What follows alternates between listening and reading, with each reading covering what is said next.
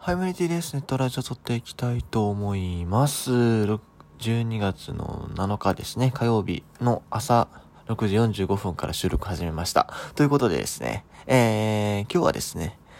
まあ、あらかじめ取り上げたいなと思ってたネタがあるにはあったんですが、あったよな。うん、いくつかあったはずなんですけども、やっぱニュースが入ってきちゃうと、そっちを取り上げたくなるんですよね。そう、いや、これさ、やっぱ12分の、1回12分の収録で、特に配信曜日も決めてないと、ね、なかなかこう、なんですか、こう番組の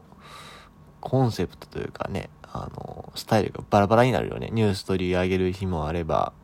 ね、あの、企画やる時もあればみたいな感じで。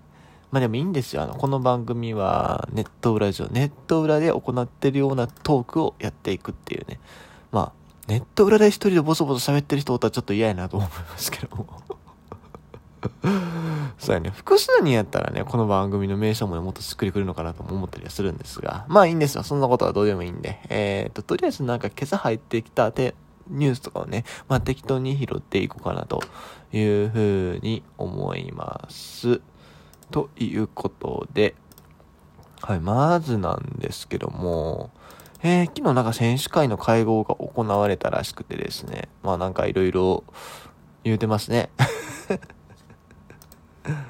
えっと、なんか事務局長の方が、えー、近年は選手に対する配慮を著しく欠いているように見る見受けられる事案も顕著になっていることを感じさせられます。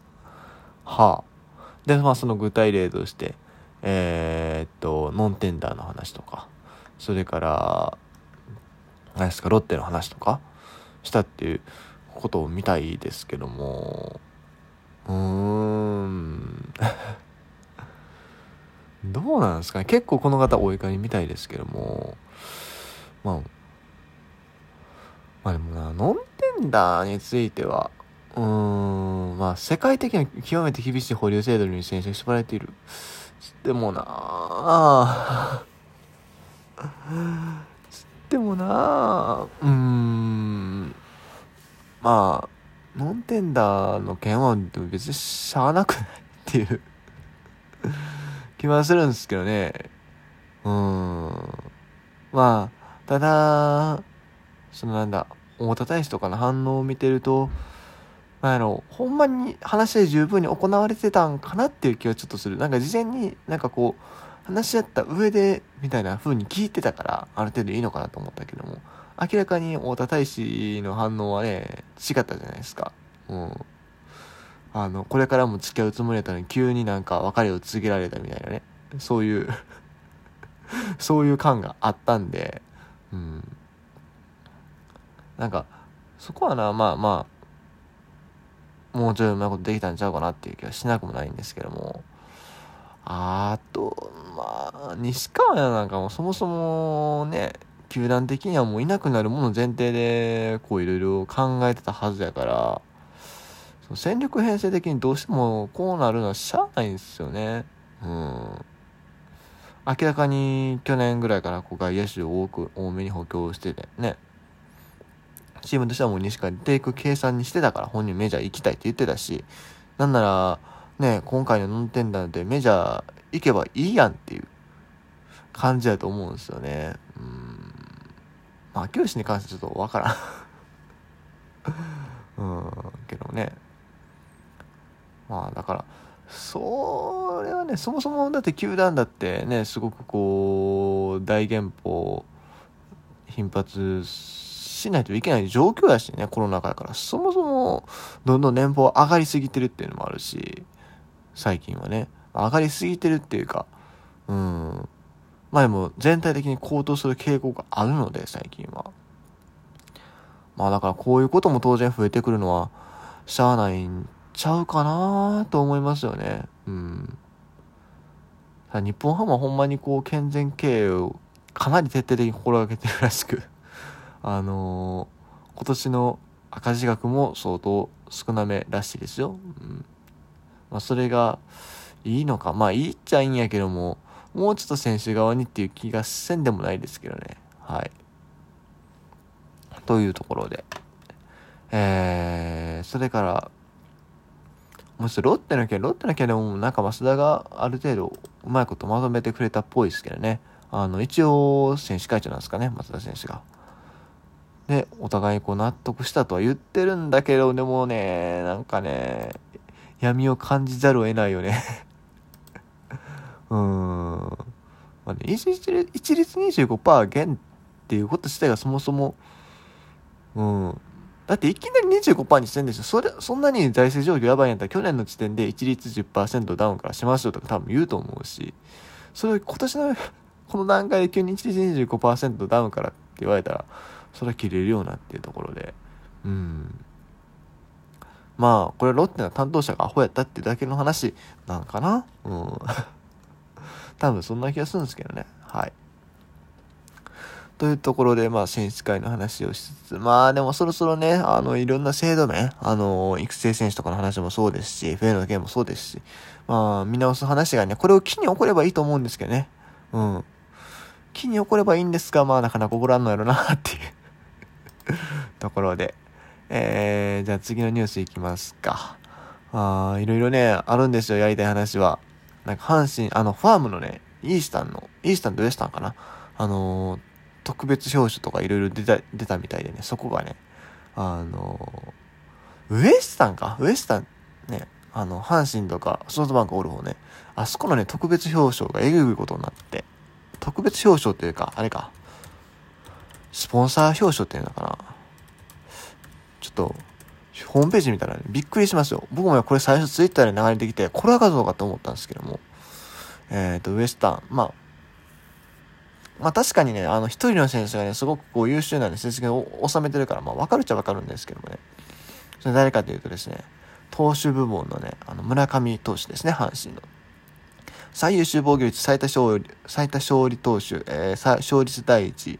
えー、3タイトルをね、かっさらった。村上投手がですね、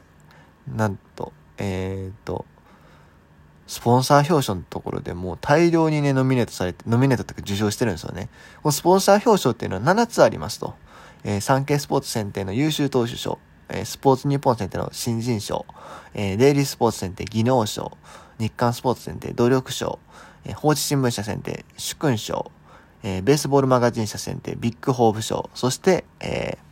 在阪テレビ局選定、期待しても、在阪テレビ局選定の時点でもう阪神の選手選ぶ気満々やろって感じするんですけど。これ在阪だけで選んだらあかんよね。うん。せめて広島ホームテレビとかさ、あと、何だっけ、西日本の、ね、あの、放送局、西日本テレビやったっけ、あの辺。あの辺も入れたらんと。そんな、阪神の選手しか選ぶ気ないやろってね。デイリーもそうです。デイリーなんか選んだら阪神の選手選ぶやろっていうね、ところなんでね。そこもうちょいなんとかならんのかなっていう気がするんですけども、ここをですね、全部阪神の選手が取っていてですね、そのうち、えー、っと、7分の5、村上。優秀投手賞、新人賞、技能賞、ビッグホープ賞、えー、期待賞が村上ですね。それから主勲賞と努力賞が小野寺。いや、ほんまウケる。うん。確かに強かったよ、ファーム。ファーム強かったけどやな。他にもいい選手おったやん。うん。あの、選考による表紙で選ばれてる優秀選手のね、えー、北くんとか。それから、まあ、ホークスだって強かったでしょ？その辺選べだよ、ほんま。あんまりにもこれはひどくないかっていう気がする。もうちょっとバランスをさ、考えるとかないんかなって思ったんですけど。まあまあ、そんだけまあ村上が期待されてってことで、それはそれ嬉しい話ではあるんですけども、さすがに、そうなんだろう。球界として考えるとさ、やっぱりこれってどうなんていう気はしますよね。うん。っていうところでね、まあ、そんなニュースもあったり、あと、そうね、あんまり目立ってない話で言うと、さらっと西岡剛さんのね、入団、入団じゃない、えっ、ー、と、北九州フェニックスの入団会見、入団じゃない、えっ、ー、と、監督就任会見行われてたりね。なんか、見た感じだと、ムネリンと一緒に北九州の視察行ったけど、ムネリンは西岡さんだけ行かすつもりだったみたいな話とかね、いろいろ言ってましたね。はい。っていうところとかね、それからあとは、あれだ、ジャイアンツが、えー、レディースチーム立ち上げますよというところも今日、今朝のニュースで入ってきましたね。えー、島野あゆりっていうね、ピッチャーがいるんですよ。あの、今年神戸広陵で、えー、甲子園優勝させたね、ピッチャーがいて、もともと中学の時にジャイアンツカップかなんかで、えー、所属チームをね、日本一にしてて、で、お兄さんも大阪桐蔭かどっか行ってるようなね、えー、人。すごいもう野球一家みたいなところで育ったエリート、もう日本の女子野球のエースみたいなね、次期エースみたいなピッチャーいるんですけども、その彼女が、えっ、と、そのジャイアンツの新しくできるリリースチームの第一号に内定したと。正直ジャイアンツと若干ズブズブ、ズブズブって言ったらあれだけども、なんかパイプはありそうな感じはしたんですよ。あのー、そのジャイアンツカップの優勝もそうですし、あと、それから最近で言うと、去年、去年じゃ今シーズンか、今シーズンのその甲子園で優勝があった後、ジャイアンツの試合で始球式もしてたりしたんで、まあ多分、まあこの子がすごいっていうのはもう前から、もう何年も前から分かってたことなんで、あのー、まあジャイアンツサイドとしてもそれをこう、そこに照準を合わす形で多分レディスチームを立ち上げを狙ってたんじゃないかっていう気はするんですけどね。はい。まあ一応大阪出身の子ではあるんですけどね。うん。何年か前にね、それこそあれですよ、あの、YouTube の方で密着動画上がってて、あの、空人 TV っていうね、草野球のチャンネルがあるんですけども、そう、それで僕は彼女を知りました。なんか男子とマジでセレクションを受けたりなんやかんやしてたっていうところからね、見てたね、おー、そこ行くんやっていう感じはしましたけどね。そう。まあだから挙手としてだどこになるかなっていう、まあ、気にはなってたんですけども。